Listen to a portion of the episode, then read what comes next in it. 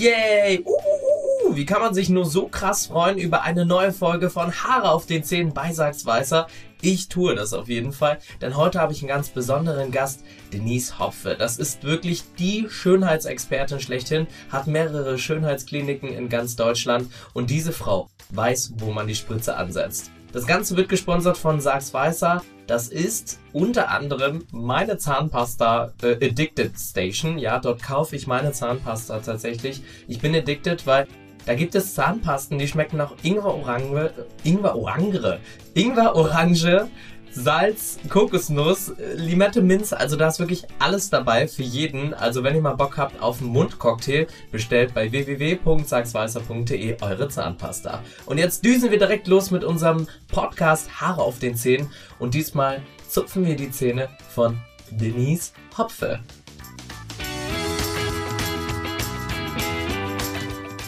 Willkommen zu einer neuen Ausgabe von Haare auf den Zähnen, der Podcast, der dein Leben verändert, mein Leben sowieso verändert hat und das von deinen Freunden, Familie eh nochmal ganz krass verändern wird.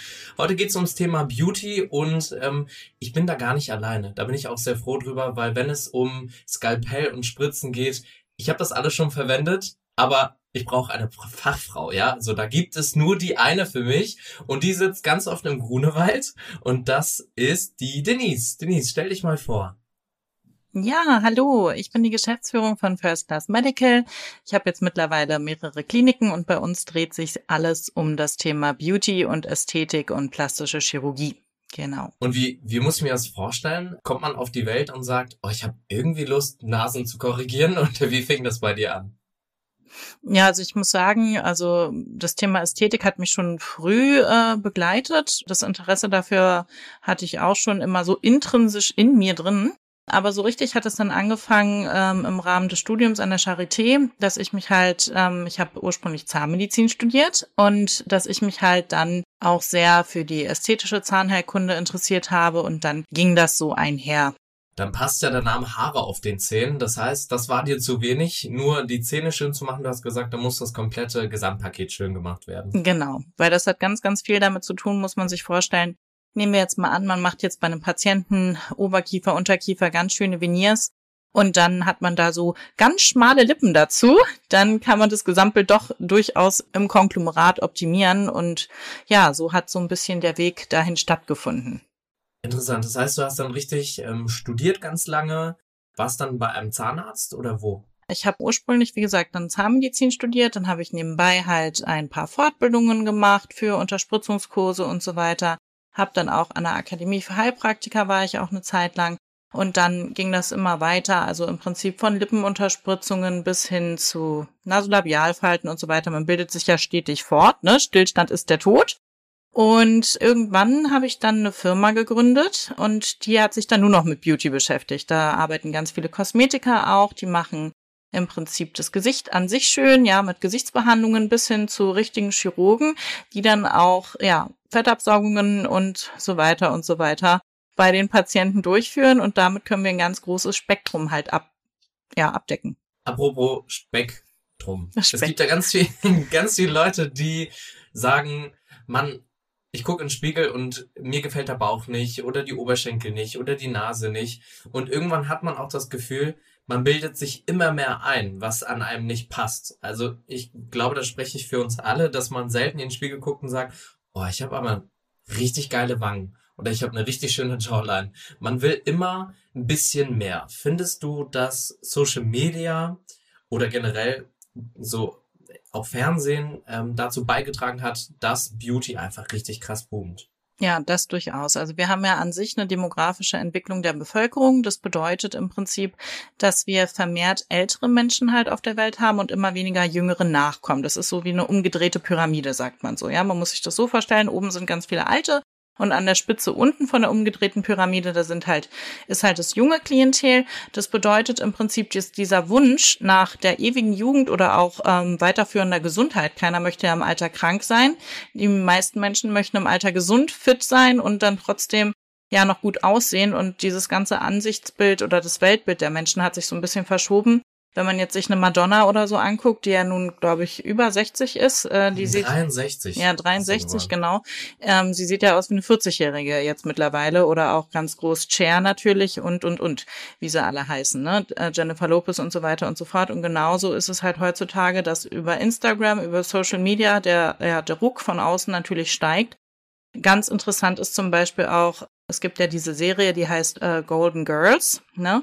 Und wenn man die jetzt mal vergleicht, die Darstellerin von Golden Girls äh, versus den Darstellern von Sex and the City beispielsweise, die Darstellerin von Sex and the City sind älter als die Mädels von Golden Girls und die sehen ja nun wirklich aus wie Omis.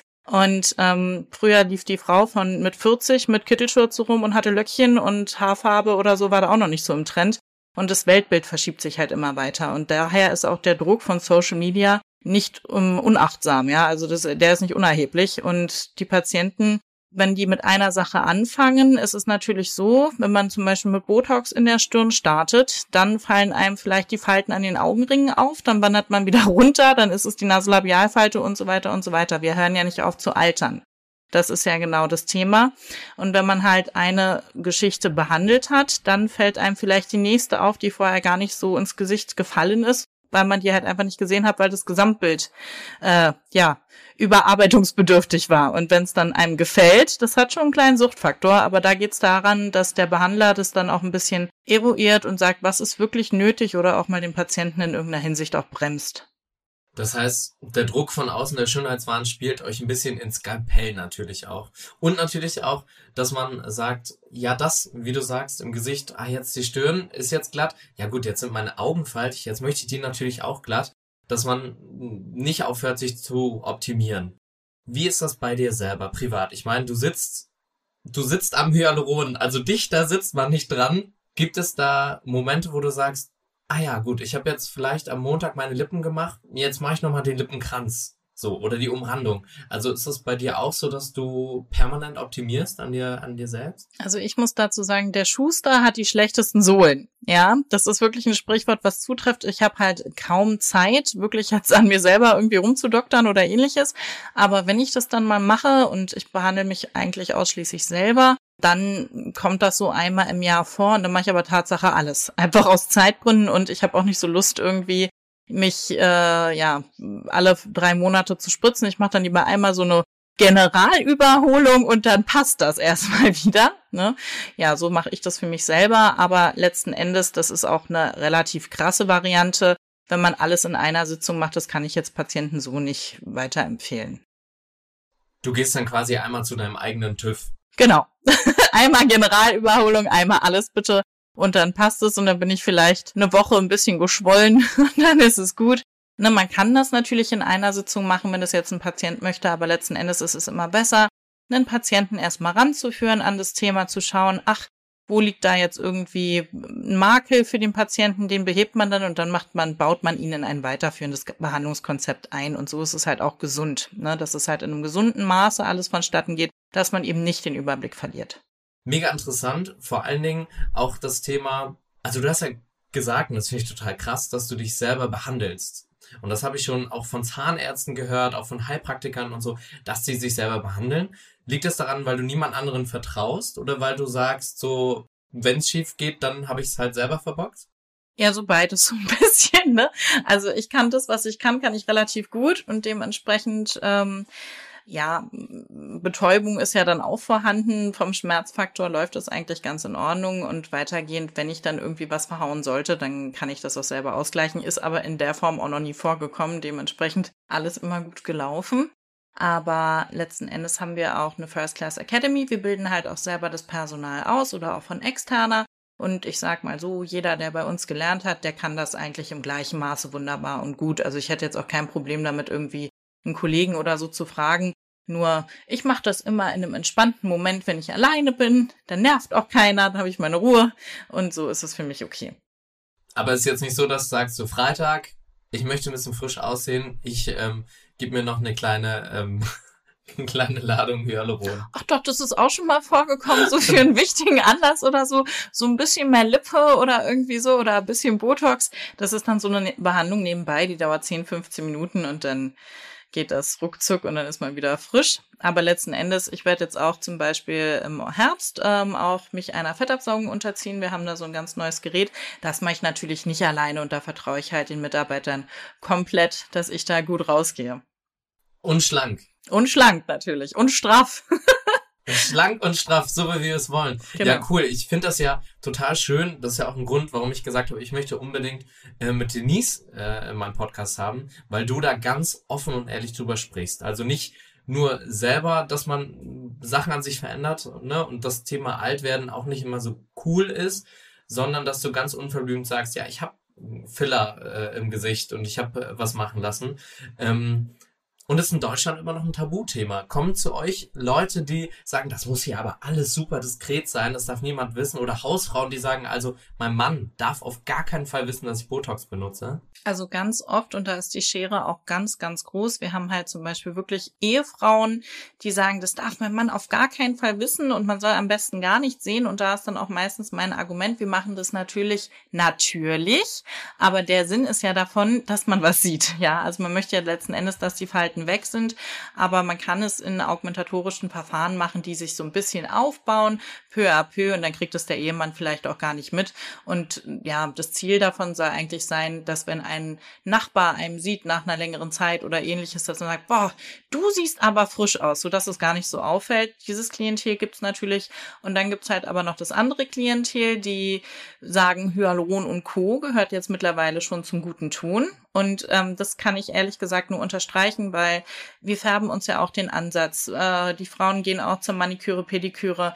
Also wie gesagt, das Weltbild hat sich da eine ganz andere Richtung verschoben. Die Range wird immer größer. Und wenn man halt nicht natürlich altern möchte, man muss ja, man kann ja auch mit dem Ansatz zum Beispiel äh, durch die Weltgeschichte laufen, kann man ja alles machen oder mit grauen Haaren, aber der eine oder der andere möchte das halt nicht und das muss ja halt jeder für sich selber entscheiden, wie er sich wohlfühlt. Das heißt, wenn jemand zu dir kommt und sagt, oh, ich würde gerne was machen und dann erklärst du, wie man das machen könnte und die oder derjenige sagt, ah, nee, ist mir doch zu viel und da geht wieder, bist du auch nicht sauer. Nee, genau. Also letzten Endes, wir beraten den Patienten immer individuell. Wir geben dem Patienten immer einen Spiegel in die Hand und fragen ihn erstmal vorab, was ihn denn selber stört. Ne? Und wenn er dann unseren Rat noch dazu haben möchte, dann ist es das Optimum, wenn man in einer schönen Compliance mit dem Patienten arbeiten kann so dass man sich halt gegenseitig austauscht und ergänzt und dann zu einem gemeinsamen Nenner kommt. Aber natürlich zählt immer in erster Hinsicht das, was der Patient selber möchte. Und wir reden dem da ja. auch nichts auf. Oder wir können nur optimieren und beraten, aber wenn es, jeder hat ja eine andere Anschauung oder möchte anders aussehen oder findet das und das schöner. Es gibt Patienten, die möchten so eine XXL-Lippen.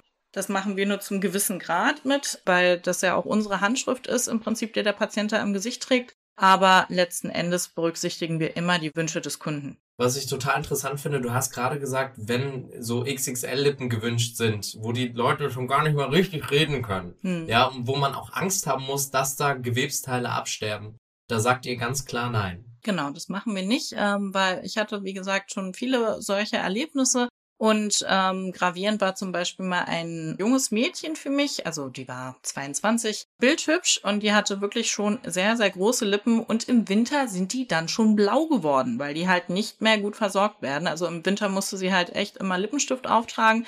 Das wissen auch zum Beispiel viele nicht Silikonimplantate, beispielsweise bei Brüsten die werden nicht eigenversorgt durch Wärme. Die Brüste sind dann kalt, wenn man nicht so viel Eigengewebe hat. Ja, es gibt ja ganz schlanke Damen, die wirklich ein A-Körbchen vorher hatten und dann irgendwie Doppel-D und die haben dann Tatsache kalte Brüste oder genauso diese XXL-Lippen die werden dann nicht so gut versorgt. Da stirbt jetzt die Lippe vielleicht nicht ab, aber die wird unterversorgt und dann ist die Lippe tendenziell im Winter blau und das sieht dann aus wie eine Zyanose und das deutet eigentlich auf eine Herzkrankheit hin.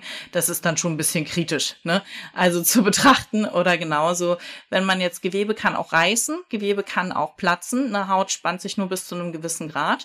Und es gibt auch keine Langzeitstudien in Deutschland, wie zum Beispiel ähm, Gewebe sich wieder erholt, wenn man zum Beispiel dann nicht mehr augmentieren würde, also kein Hyaluron mehr nachspritzen würde oder das Tatsache auflöst, ob das dann im Großen und Ganzen hängt. Bei der Lippe haben wir ein spezielles Gewebe, ähm, da haben wir eine Mucosa und eine keratinisierte Schicht. Da ist es wahrscheinlich nicht so, dass die irgendwie ausleiert. Aber es gibt auch Tatsache Menschen, die haben Silikonimplantate in den Lippen, das sind so eine Schläuche. Wenn man die rausoperiert, dann hängt die Lippe Tatsache und bei einer Überaugmentation von Hyaluron kann es theoretisch auch passieren, ist aber relativ gering, aber da sollte der Behandler wirklich abwägen und sagen, gut, bis hierhin und nicht weiter, auch wenn der Patient aus dem einstiegen Gewerbe kommt oder so und XXL-Lippen braucht oder wie auch immer. Da muss man auch immer ein bisschen Lega Artis behandeln und gucken, was ist Tatsache noch gesundheitsförderlich und nicht nachteilig für den Patienten. Also es sind ja keine Blaublüter, sondern es sind dann Leute, wo, wie du gesagt hast, ähm, dass da Fremdmaterial sehr schnell kalt wird. Ich glaube, dass bei vielen Leuten einfach, ich will nicht sagen, ein kleiner Dachschaden entsteht, sondern viele Leute sind psychisch nicht ganz gesettelt, um das mal so zu sagen. Wie siehst du das? Gibt es Leute, die einfach, ja, vielleicht Schicksalsschläge hatten oder die damals vielleicht gehänselt worden sind oder wo der Partner gesagt hat, ey, du sahst damals einfach ein bisschen hübscher aus, dass das so tief in denen sitzt, dass sie den Drang haben, sich zu verändern? Genau, das tritt immer häufiger auf. Wir haben auch in der Firma im Zuge dessen einen Psychologen äh, eingestellt gehabt, der genau für solche Fälle dann ähm, zum Tragen gekommen ist. Auf den Anamnesebögen steht auch immer ein Part drauf, leiden sie unter psychischen Erkrankungen oder Depressionen. Das wird auch immer mit abgefragt. Und da geht's halt auch wieder darum, dass der Behandler das so ein bisschen aberuiert. Also das ist ein ganz, ganz schlechter Verlauf, wenn beispielsweise eine Patientin kommt und sagt, ähm, sie ist jetzt irgendwie Mitte 40, steckt gerade in der Scheidung und möchte sich jetzt optimieren, weil ja der Partner sich getrennt hat und der fand die Brüste immer schon doof und jetzt will sie es machen lassen. Ne?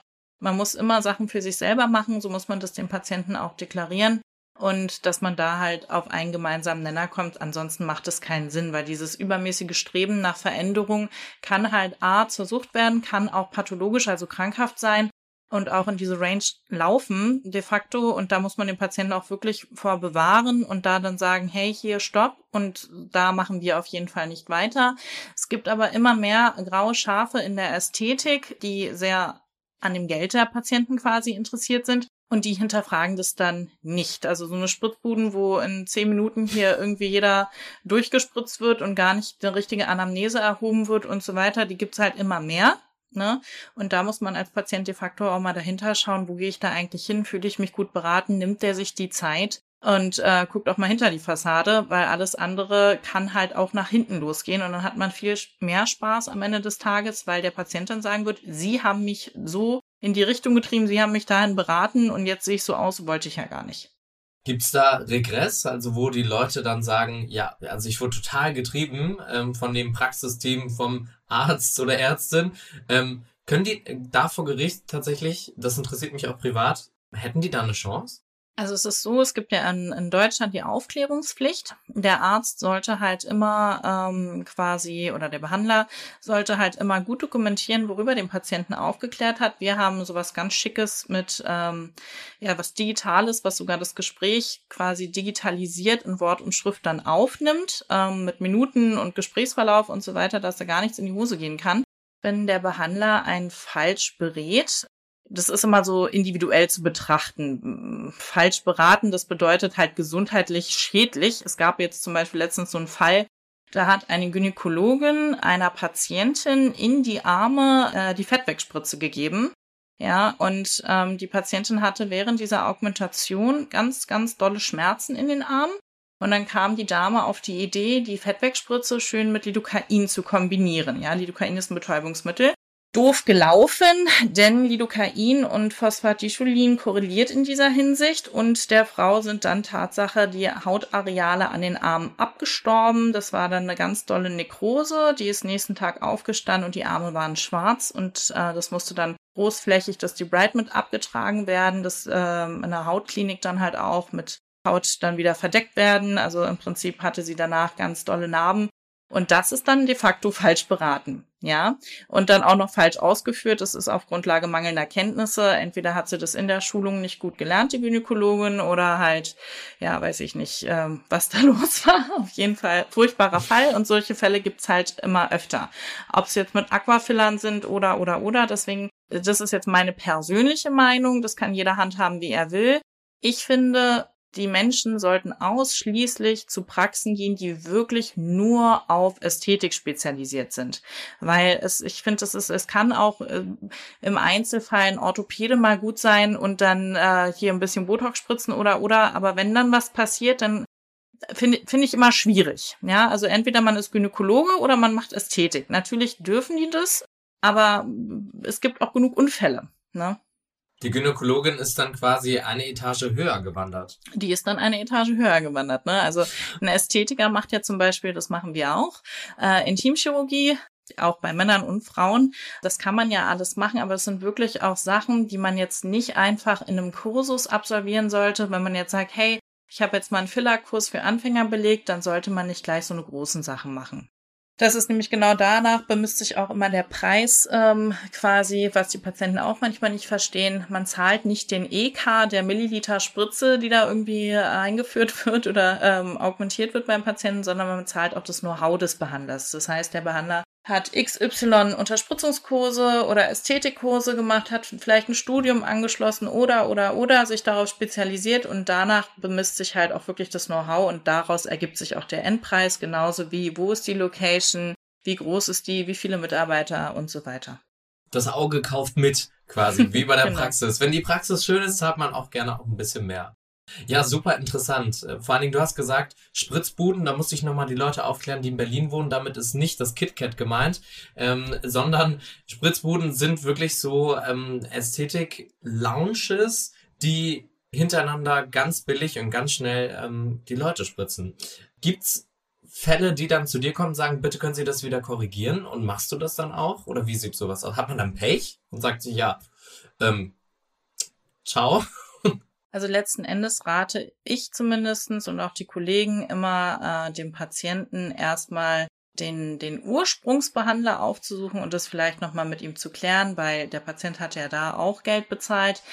Wenn der wieder zu uns kommt, dann ist es ja eine neue Behandlung. Im Prinzip muss er diese Behandlung halt auch bezahlen ratsam ist es, sich mit seinem Behandler, mit dem Ursprungsbehandler nochmal hinzusetzen, zu sagen, hey, hier ist vielleicht was schiefgelaufen oder ich bin hier unzufrieden oder, oder, oder. Und dass man dann sich gütlich einigt und auf eine gute, ja, gute Ebene dann am Ende des Tages kommt. Weil das Gute bei Hyaluron beispielsweise ist, es gibt ein Gegenmittel, und zwar die Hyaluronidase, und die kann man im gesunden Maße auch verwenden, und dann passiert auch so großartig nichts. Es ist überall im Internet stehen ganz viele Horrorstories mit äh, Hyalase, Hyaluronidase sollte man nicht machen, ist Gewebe zerstören und so weiter und so weiter. Stimmt, aber in der Medizin ist es immer so, die Mischung macht's, ja, die Menge macht's. Also wenn ich jetzt äh, eine ganze Packung Ibuprofen esse, ist das auch toxisch. Wenn ich eine Tablette nehme, dann wirkt das gegen Kopfschmerzen und wirkt dann als Medikament. Ne? Und in der Medizin ist es immer so, so viel wie nötig, so wenig wie möglich. Ja, und genauso verhält sich das auch mit Hyaluronidase. Und dann kann man auch ein bisschen Hyaluron wieder auflösen in einem lockeren Maße, das Gewebe erholt sich und dann ist es auch wieder gut. Ich muss zu meiner Unschuld auch sagen, als ich jung und naiv war, hatte ich A immer das Bedürfnis, alles an mir äh, verändern zu müssen. Und da war bei mir je mehr wie möglich und so noch viel mehr als nötig. Das heißt, ich war wirklich tatsächlich jemand, der auch übertrieben hat. Und ich habe mir damals die Lippen ausspritzen lassen mit, ich glaube, 1,5 Milliliter. Das ist für Lippen, wenn sie schon groß sind, relativ viel. Und es sah einfach auch super künstlich aus. Aber ich habe mich so daran gewöhnt und habe das dann immer wieder aufwinden lassen, weil ich gedacht habe, dann ist es ja nicht mehr so wie vorher. Findest du, oder ich glaube also aus meiner Sicht definitiv, dass Schönheitseingriffe süchtig machen, dass wenn man jemanden einmal was gespritzt hat und der Person gefällt das, dass der dann immer wieder kommt? Per se ja, Frage, aber auch so, ja, auch so auch so ein bisschen Jein, weil genauso wie die ja, wie das ästhetische Bild äh, des Patienten sich, der ist ja auch im Wandel, ne? Das ändert sich halt auch. Und irgendwann kommen die auf die Idee, sage ich jetzt mal, vielleicht doch wieder back to nature oder so, aber wenn es dem Patienten in dem Moment gefällt, ist es ja sein Gesicht. Er muss, wenn er in den Spiegel schaut oder sie, muss sich ja gut fühlen. Und wenn er das in dem Moment schön findet, das ist nämlich genau das, was ich sage. Wenn ich jetzt sage, ich finde künstliche Lippen toll und äh, du wieder nicht, dann ist es dein, deine ja individuelle Objektivität oder Subjektivität Subjektivität in dem Fall. Und dann ist es auch gut. Ne? Und ich finde, Individualität ist sowieso in der Gesellschaft ein ganz großes Thema geworden. Ja, es gibt immer mehr Grenzdurchbrüche, wie jemand auszusehen hat oder nicht. Ich finde, wir sind da relativ tolerant geworden, wenn man sich das Weltbild mal so ein bisschen anguckt und es verschiebt sich ständig und der Wandel geht immer weiter. Also in den 80er Jahren waren die Magermodels in, ähm, heutzutage sind wir eher curvy, alle wie Shirin David und Kim Kardashian. Da geht jetzt der Trend übrigens auch wieder zurück. Die Hintern werden kleiner, also Achtung, Achtung, nicht mehr so viel reinmachen. Und ja, Gott sei Dank halten die Produkte ja nicht lebenslänglich und man kann das auch reversibel wieder ändern. Mein Opa hatte mal gesagt, also wenn du das jetzt machst hier oder deine Hausaufgaben nicht machst, dann kriegst du jetzt den Arsch voll. Ja, das haben dann viele sehr ernst genommen und sind ja dann zum Schönheitschirurg gegangen und haben sich diese Bubble Butts machen lassen. Ist das, du sagst, das ist jetzt weniger geworden, aber ist das nicht krass schmerzhaft, wenn ich mir vorstelle, wir sitzen ja total viel auf unserem Popo. Das muss doch wehtun. Also der Gluteus maximus ist der größte äh, Muskel des Körpers und wird halt demnach auch gut ähm, ja, mit Blut versorgt und innerviert. Und wenn wir da Silikonimplantate dann zum Beispiel augmentieren, das ist schon schmerz ein schmerzhafter Eingriff und da rate ich auch ab von, weil das führt oft zu einer Ischialgie oder oder oder. Letzten Endes gibt es schönere äh, Methoden heutzutage, wie man einen Po augmentieren kann, indem man zum Beispiel eine Liposuktion macht, also eine Fettabsaugung, dann Eigenfett gewinnt. Äh, wir haben da so eine besondere Methode. Wir können sogar Nanofett ent, ähm, entnehmen. Das ist dann ganz toll vaskularisiert und ähm, heilt auch viel besser ein und hat nicht so eine hohe Absterberate. Bei herkömmlichen Eigenfett sind es immer 60 Prozent, die übrig bleiben, also 40 Prozent gehen Tatsache ab. Und bei diesem Nanofett bleiben Tatsache 95 Prozent und wachsen super ein. Ja, und man entnimmt im Prinzip das Fett durch die Liposuktion. Das hat zwei Vorteile. Einmal wird man abgesaugt und gestrafft und dann kommt das, wo Volumen fehlt, irgendwo rein. Und das ist dann halt auch butterweich. Da sollte man nicht so gut, äh, nicht so drauf sitzen, sage ich mal. Aber man sitzt ja eh meistens auf den Höckern vom Popo und nicht direkt ganz platt auf dem Po, dass man da so in Halbliegeposition ist. Da gibt's auch ganz tolle Kissen, die man nehmen kann. Man kriegt dann auch so eine Wäsche oder es gibt halt ähm, Aquafiller heutzutage. Da muss man halt gucken, dass es ein EU-zertifiziertes Produkt ist. Ich nenne jetzt keine Produktnamen, weil wir wollen ja keine Schleichwerbung machen. Aber ähm, so ein 3D-Polyamid, das ist sozusagen die Basisstruktur von diesem Präparat. Das ist ganz toll, um ja Pos oder Brüste zu augmentieren. Das ist ein freies Implantat, also ohne Kapsel, nicht wie ein Silikonimplantat mit Kapsel, sondern das wird dann Tatsache eingespritzt. Der Patient hat dann keine Downtime, der ist komplett alltagstauglich wirklich danach. Der Eingriff, der dauert so je nach Volumen halt ein bis zwei Stunden. Also bei zwei Stunden haben wir schon ganz schön, ganz, ganz viel Volumen, ja. Dann kriegt er da Pflaster drauf und da wird auch nichts genäht. Es ist eine ganz kleine Inzision mit einer Kanüle und es ist schmerzarm und nicht so risikoreich. Ja, und wenn da irgendwie was ist, das baut sich auch selber ab äh, nach einer gewissen Zeit. Ansonsten kann man es theoretisch, im Worst Case, wenn was verrutschen sollte, auch absaugen. Das klingt alles mal ziemlich geil. Ich bin ganz ehrlich, das ist für mich mal wie so eine Fleischtheke, dass ich sage, jetzt noch ein bisschen Arsch, hier noch ein bisschen Wangen. Also ich bin auch jemand, der never ending an sich rumbasteln könnte. Kommen bei euch zu Eingriffen mehr Männer oder Frauen?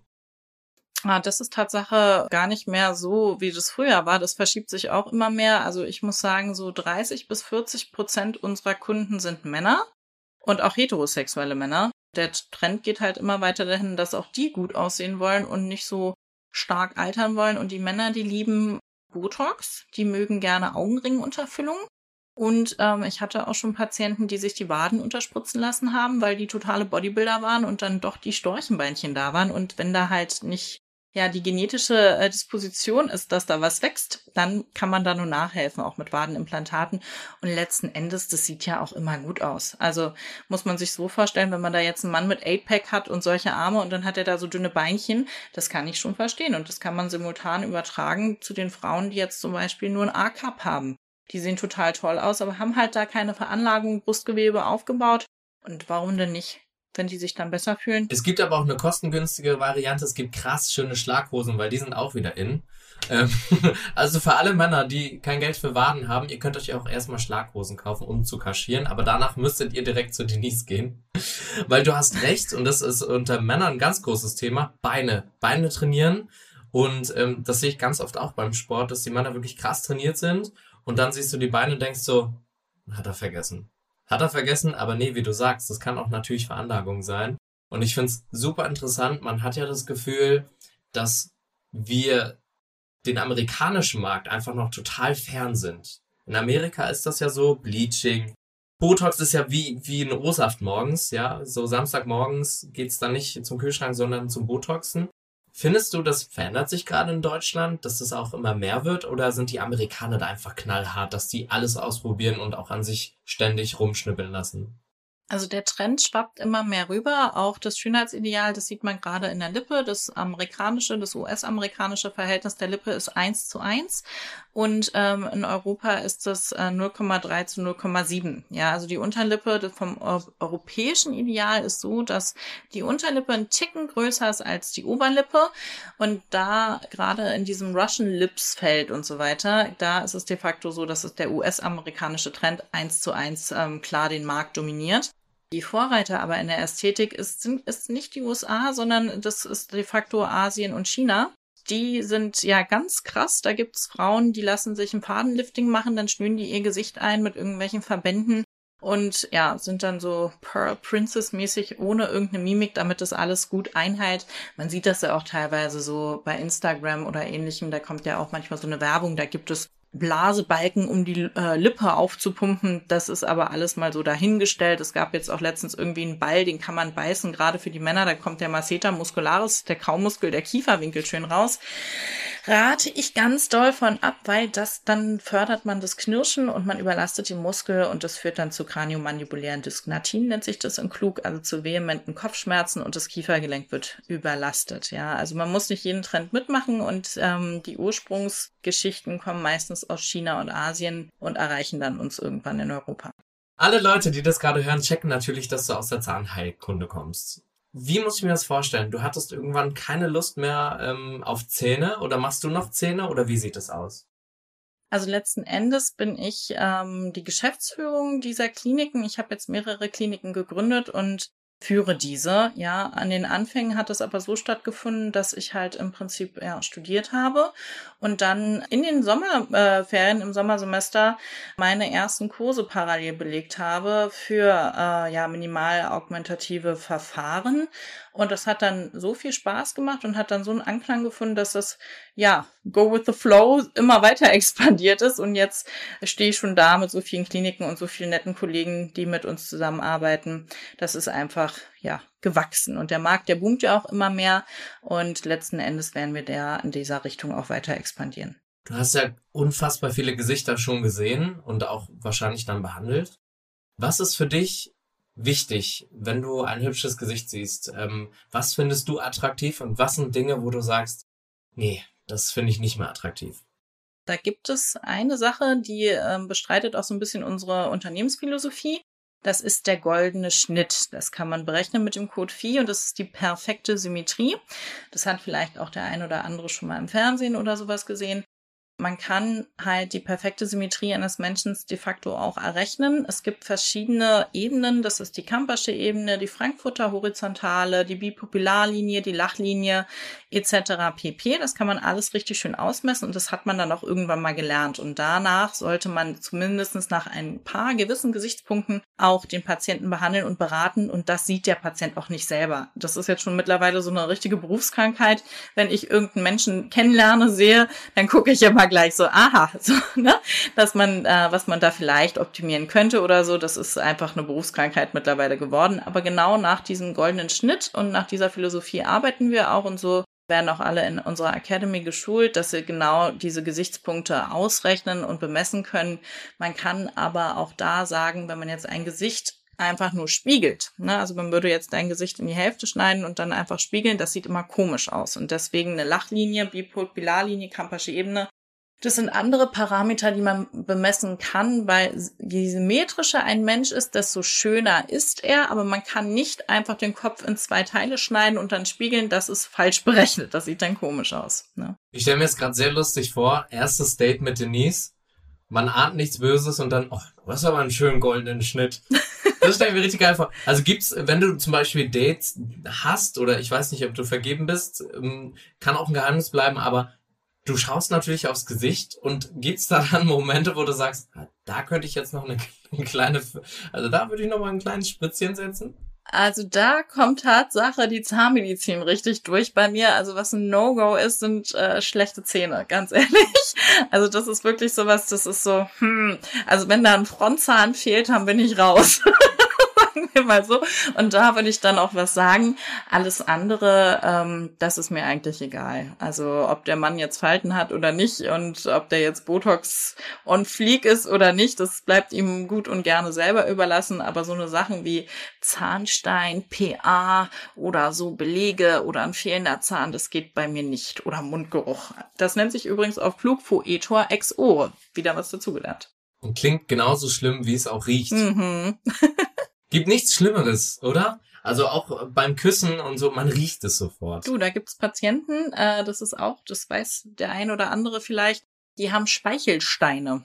Und da gab es mal so bei uns ganz lustige Patienten, äh, die haben dann äh, mit der Zunge ihre Speichelsteine so rausgedrückt aus der Membran und die dann mit der Zunge so nach vorne präsentiert. Und dann haben die gesagt, ja, schauen Sie mal, was ist denn das? Das fühlt sich so komisch an und wenn ich das zerdrücke, dann stinkt das. Ja, das sind Speichelsteine und die bedingen dann zum Beispiel auch so einen schönen Foeto ex ora, also Mundgeruch. Und da sage ich immer, Leute, Mundhygiene oder mal ein gutes Tic-Tac oder so, wenn man ein Date hat, sollte man da doch doch drauf achten. So ein gutes Tic-Tac, den, den schreibe ich mir auf. Gutes Tic-Tac. Das werde ich meinen Dates auf jeden Fall gleich direkt sagen. Ein gutes TikTok. Ja, man sieht ja, diese krassen Videos auf TikTok sind ja immer so teilweise richtig süße, so Hundebabys oder halt richtig perverse Videos. Wie, wie du sagst mit diesen Speichelsteinen. Selbst ich weiß, was das ist, weil ich das auf TikTok gesehen habe. Da schießen die um die Wette. Das ist unter der Zunge. Das sieht richtig abartig aus. Und dann gibt's das ja auch nochmal in den Mandeln, glaube ich, drin, ja, richtig, oder? genau. Hm. Und das stinkt, glaube ich, genauso. Das hat nicht jeder, äh, diese Speichelsteine, aber das war jetzt nur mal so eine Anekdote zum Mundgeruch.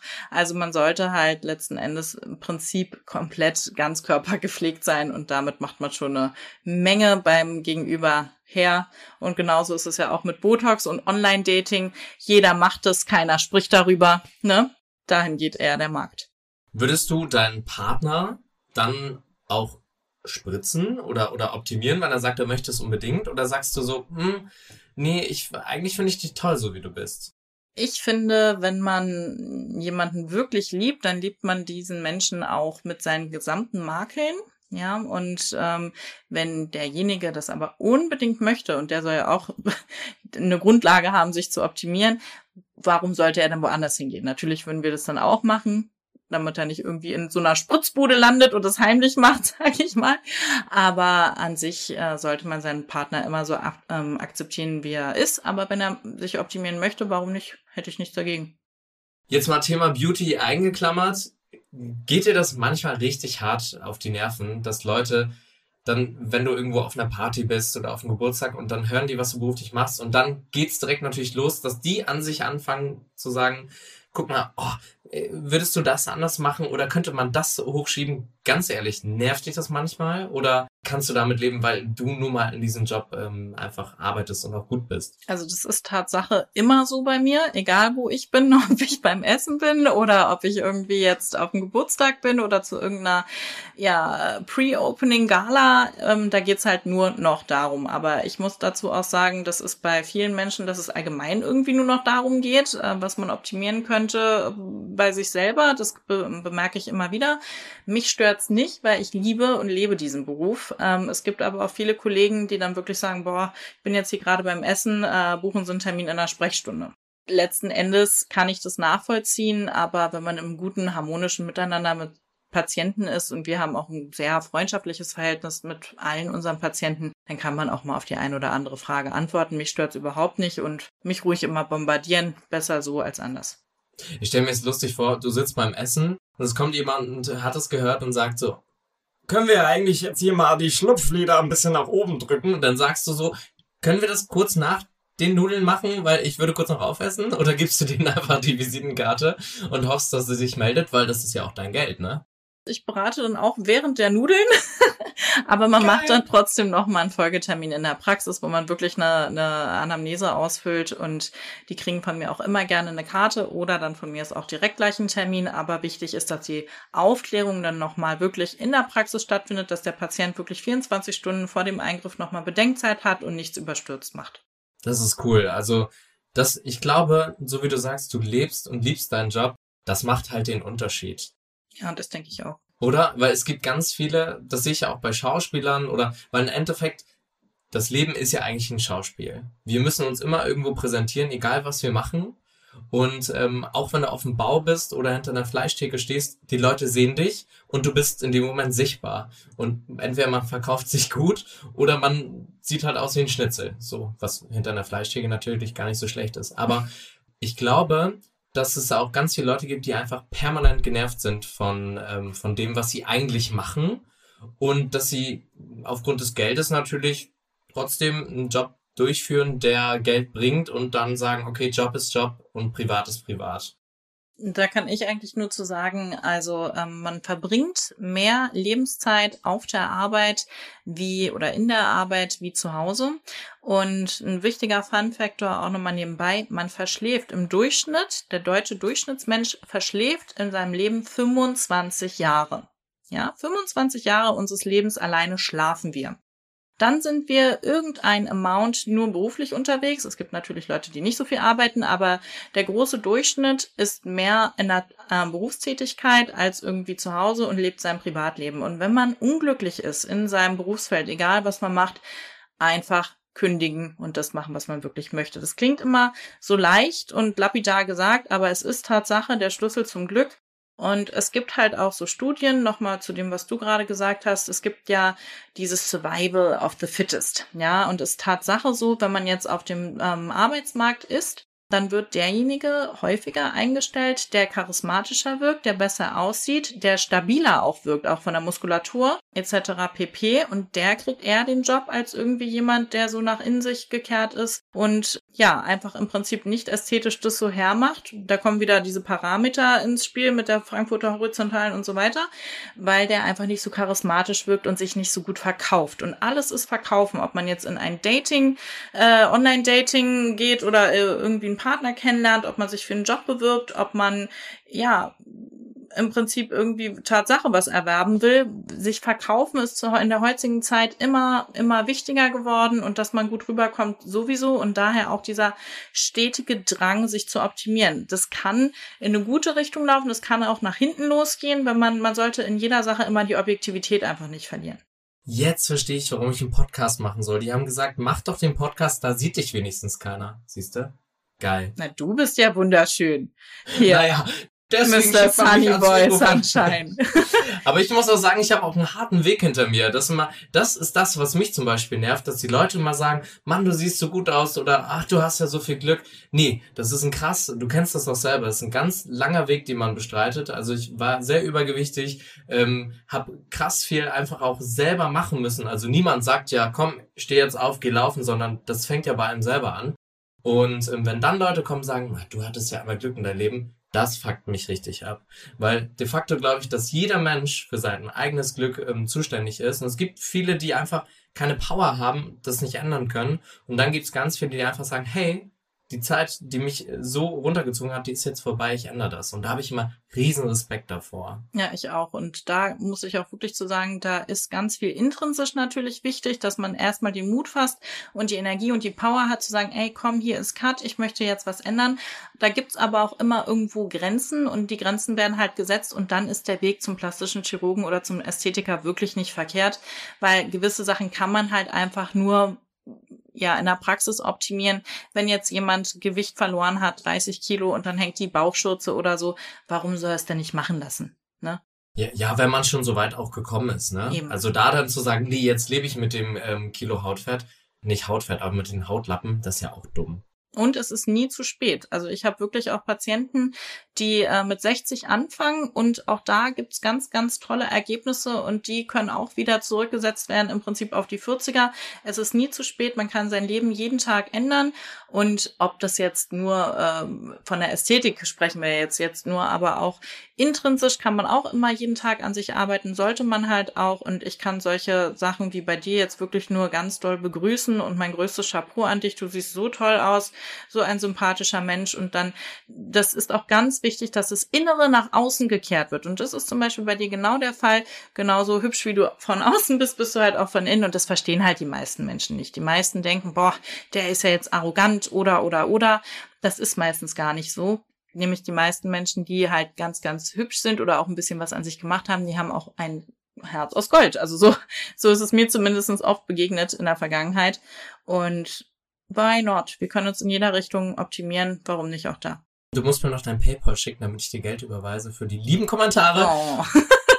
Weil die Leute denken doch, das ist bezahlt. Nein, ultra nett, Dankeschön. Ja, ich denke nämlich immer, das Aussehen gar nichts damit zu tun hat, wie man persönlich ist. Also ich kenne auch Leute, die sind krass tätowiert und sind richtige Rocker und die sind unfassbar lieb. Genau. Die sind so ganz zarte Persönlichkeiten und wir denken halt immer an Schubladen und das ist so, glaube ich, unser größter Feind. Ja, das ist schade, die Welt wird immer oberflächlicher, aber auch nochmal zu den Rockern, du glaubst es gar nicht, ich habe richtige Bären, richtige Tiere, voll tätowiert, am besten noch mit Glatze, die kommen auch für Botox und sogar die möchten gerne sich optimieren und wenn der Mensch dazu einen Drang hat, warum soll er es dann nicht machen und letzten Endes sich zu optimieren ist nie verkehrt. Warum denn nicht? Ich finde auch. Und wenn du jetzt nicht in die Ästhetik gegangen wärst, auch nicht äh, mit Zähnen zu tun hättest, was wäre dein Traumberuf gewesen? Zweiter Traumberuf. Das ist das ist ja, das ist ja eine richtig schwierige ja. Frage. Ich weiß es nicht. Ich habe mir darüber ehrlich gesagt noch nie Gedanken gemacht. Also ich glaube, für mich gibt's da nur diese eine Range. Wo hätte ich mich sonst gesehen? Ich kann es dir nicht sagen. Vielleicht irgendwas anderes medizinisches, aber irgendwie in dieser Richtung. Mit Hunden, Tiere. Ja, ja. ja, Tiere mag ich auch. Ich habe auch ein kleines Teacup Pomeranian, aber das jetzt hauptberuflich, weiß ich nicht. Vielleicht wäre ich Ehefrau geworden. Ist Nein. auch okay, ich. Ist auch ein Job. super anstrengend. Du, die Mütter dieser Nation, die leisten ganz tolle äh, Dienste und äh, die müssen auch immer mehr gucken. Früher gab's noch, der Mann hat gesagt, bleib zu Hause. Heute müssen die alles unterm Hut kriegen von Küche, Haushalt, Kinder, Erziehung, Schule und dann noch selber einen 40-Stunden-Vollzeitjob. Also größten Respekt an dieser Stelle. Und dann finde ich es auch okay, wenn die zum Glattbügeln einfach sagen, Denise, setz mal hier Botox. Ja, bei dem ganzen Stress. Ich meine, die sind ja selber halber Manager äh, der gesamten Familie und warum denn nicht, wenn sie sich damit besser fühlen und dann, man soll ja auch den Stress meistens den Menschen gar nicht ansehen. Und wenn es da eine kleine Spritze ist, dann kann man die sich auch mal gönnen. Wenn es eine kleine Spritze ist, dann kann man die sich auch mal gönnen. Das muss ich mir auch mal aufschreiben, das ist auch ein schöner, schöner Satz. Wenn es eine kleine Spritze ist, ich finde das so gut, dass man einfach so offen ehrlich drüber sprechen kann. Weil ich finde, das ist gar kein Tabuthema. Das war es für ich mich auch. auch noch nie, oder?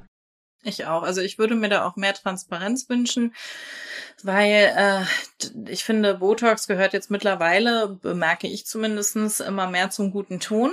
Ja, für viele ist das wirklich so schon wie der Friseurbesuch. Bei anderen ist der Trend noch nicht so angekommen. Ich möchte es auch gar nicht als Trend deklarieren, aber der wird uns immer weiter begleiten und dieser Markt boomt und expandiert. Wenn man das einfach mal statistisch auch vergleicht, wie viel ähm, Menschen Geld für Beauty-Produkte ausgeben, ob es jetzt Cremes sind oder Parfums, ähm, da sind die Männer übrigens auch ganz weit vorne.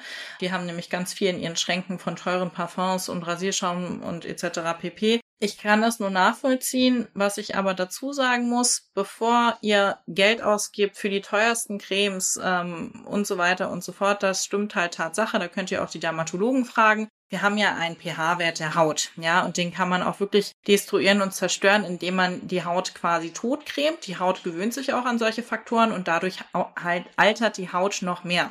Letzten Endes brauchen wir da gar keine Creme. Da ist Tatsache Hyaluron und Botox besser, weil mit der Creme erweichen wir nur die oberste Keratinschicht der Haut. Es kann gar nicht so tief gehen bis in die Basalmembran, dass es irgendwie da zum Trage kommt.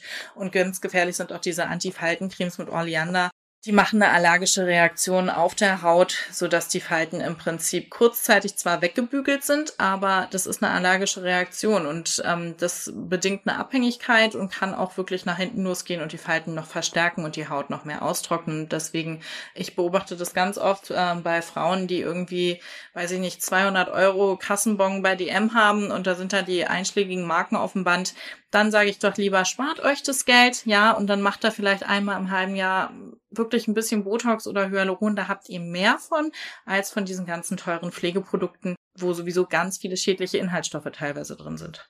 Da hast du vollkommen recht, das habe ich äh, tatsächlich auch mal gelesen in einer Fachzeitschrift, ja. Der eine oder andere denkt sich jetzt, was der Sebi liest, liest. da kann ich mal mehr Deutsch, aber lesen kann er. Ähm, da habe ich es auch gelesen und ich war so ein Fan davon, mir ganz viele teure Cremes zu kaufen, bis ich das gelesen habe und gedacht habe, ja gut, das stimmt, weil die Haut besteht aus mehreren Schichten und ähm, bis es irgendwo ankommt, wo es dann wirken soll, so tief geht's ja dann gar nicht. Gott sei Dank vielleicht auch am Zielorgan, bis es da hinkommt, dauert's, ähm, kommt, da kommt's meistens gar nicht hin. Und diese ganzen Cremes, das ist wirklich ein, ein richtiger Plot von Werbung. Und diese Werbung animiert halt die Leute dazu, ihr Geld dahin auszugeben, kann ich auch verstehen, aber das ist mehr Schaden als Nutzen manchmal. Und da reicht auch die gute alte Pinatencreme für zwei Euro. Ja, da ist de facto so. Ja, meine Mutter, die benutzt eine Nivea-Creme, ähm, also das, was glaube ich ganz Deutschland kennt oder vielleicht sogar ganz Europa, benutzt sie seitdem sie jung ist bis heute und ich finde, dass sie sich kaum verändert hat. Und meine Mutter ist wirklich wie so ein Schornstein, die raucht unfassbar viel. Also die Haut müsste sich eigentlich krass verändern. Aber sie benutzt immer diese fettende Creme und Wahnsinn. Wirklich Wahnsinn. Also scheint da ja was dran zu sein. Also wenn ihr eine gute Creme kaufen wollt, dann achtet darauf, dass da zum Beispiel Panthenol drin ist, dass da Vitamin A oder E drin ist. Ja, oder also Vitamine sind immer ganz gut, aber letzten Endes reicht wirklich, ähm, die Haut regeneriert sich selber. Also wenn man keine Creme benutzt ein Leben lang, dann sollte man damit auch gar nicht anfangen. Dann ist der pH-Wert der Haut noch top. Und wenn man dann irgendwann mal eine Falte letzten Endes haben sollte, dann, das verstehen viele Menschen auch nicht, Hyaluron ist ein Filler, der füllt Falten, also tiefe Texturen und Botox ist ein Acetylcholinhemmer, der greift an der motorischen Endplatte des Muskels und der glättet, weil der Muskel nicht mehr kontrahieren kann. Das sind halt zwei verschiedene Paar Schuhe und Botox gibt's auch nicht in den Lippen, sondern nur an der mimischen Muskulatur. Diese Botox-Lippen, das gibt es in der Hinsicht gar nicht. Ja. Wenn wir Botox in die Lippen spritzen würden, dann könntet ihr alle nicht mehr reden, denn der Orbicularis oris, die Ringmuskulatur des Mundes, die würde dann einfrieren und dann hätten wir richtige Gesichtsfeldeinschränkungen in der Mimik und dann könnten wir gar nicht mehr so toll sprechen. Also Hyaluron kommt in die Lippen, Leute, und Botox in die mimischen Falten wie Stirn und Krähenfüße. Botox glättet, Hyaluron füllt. Und das ist so wichtig, das nochmal klarzustellen, weil auch ich habe schon gehört, sag mal, du hast dir doch Botox in die Lippen spritzen lassen und ich so, ja, und Hyaluron in, äh, in die Augen, damit die nicht mehr so, äh, damit die schön durchfeuchtet sind. Die Leute denken wirklich, man könnte sich ein Nervengift in die Lippen spritzen. Da hätte ich ein richtiges ja. Problem und du auch, weil wir könnten diesen Podcast gar nicht machen. Das stimmt. Also man kann zwar mit Botox einen Liplift machen, der wird aber woanders gespritzt und nicht direkt in die Lippe und man kann auch ein bisschen über die Lippe Botox spritzen gegen diese Barcode-Falten oder Raucherfältchen. Apropos Auge, der, das Auge besteht Tatsache nur aus Hyaluron. Ne? Also Hyaluron und ähm, Botox per se hat ja seinen, seinen Weg in die, die Geschichte gefunden, in die Ästhetik durch Marie Curie in der Ophthalmologie. Die hat sich ein bisschen verspritzt und hat dann gemeint, oh, da sind ja die Falschen weggegangen und jetzt ist es auf dem Markt. Danke an Marie Curie, die leider nicht mehr unter uns ist. Wenn sie sehen würde, wie manche aussehen, die würde sich im Grabe umdrehen und viel mit Hylase um sich werfen. Aber ich kann sagen, vielen lieben Dank für dieses tolle Gespräch. Ich persönlich habe unfassbar viel gelernt, dass Gluteus Maximus nicht dein Ex-Freund ist, sondern der Gesäßmuskel, das wusste ich nicht. Ähm, dass äh, man sich auch ab und zu eine kleine Spritze gönnen kann. Ja, das finde ich auch ganz toll. Und ähm, bitte Leute, geht in keine Spritzbuden. Das habt ihr heute von einer absoluten Fachfrau gehört. Und deswegen vielen lieben Dank. Es war wirklich nicht nur aufklären, sondern auch Mix aus privat. Also ich hatte das Gefühl, dass ich bei dir gerade auf der Liege liege. Liege? Liege? Liege, liege? Und dass wir unfassbar Spaß hatten. Also ging es mir auf jeden Fall. Sehr gerne, mir auch. Hat mich sehr gefreut und vielen Dank für die Einladung in den tollen Podcast. Und wenn du jetzt noch den Leuten da draußen etwas mitgeben möchtest, außer vielleicht einen Rabattcode auf die nächste Unterspritzung, was wäre das? Also ein Rabattcode auf die nächste Unterspritzung, da Sebi äh, 10 Prozent. Sebi 12, genau. Ähm, was ich mitgeben möchte auf dem Weg ist, jeder muss sich selber im Spiegel am Ende des Tages angucken können und jeder sollte nur das machen, worauf er wirklich Lust hat. Und wenn ihr euch optimieren wollt, dann lasst euch gerne gut und lange beraten beim Fachmann und nicht irgendwo und ähm, am Ende des Tages trefft ihr die Entscheidung, lasst euch da nicht reinquatschen und auch nicht von Drittpersonen, die sagen lassen, ach, jetzt hat die was machen lassen oder der, das ist immer ganz schlecht. Macht das, wo ihr euch gut fühlt, wo ihr mit leben könnt, das ist euer Gesicht und so sollte man es am Ende des Tages auch handhaben. Oder geht auch zu einer Fachfrau wie Denise. Sehr gerne. Danke, dass du dabei warst. Sehr gerne. Dankeschön. Das war ein wunderschöner Podcast heute mit Denise Hopfe und ähm, aus der Beauty-Welt von First Class Medical. Ihr habt gehört, dass natürlich Schönheit ein absolutes, nicht nur Trendthema ist, sondern ein Thema, was es eigentlich schon immer gab und was einfach immer deutlicher wird, dass es nicht nur zwischen Frauen ein Thema ist, sondern auch natürlich bei Männern. Und wenn ihr etwas an euch verändern wollt, dann geht's zum Fachmann oder Fachfrau und ähm, steht vor allen Dingen dazu, so wie ihr seid. Auch mit Fehlern und Makeln kann man gut leben und vor allen Dingen seid glücklich dabei. Das ist wichtig. Da hilft auch kein Hyaluron. Danke, dass ihr dabei wart bei Haare auf den Zähnen, der beste Podcast in deinem Leben. Bald sag's Weißer. Und wenn ihr jetzt schon gespannt seid auf die nächste Folge, kann ich euch sagen, wer kommt. Und zwar, ihr schaltet selber ein. Danke, euer Sevi. Tschüss.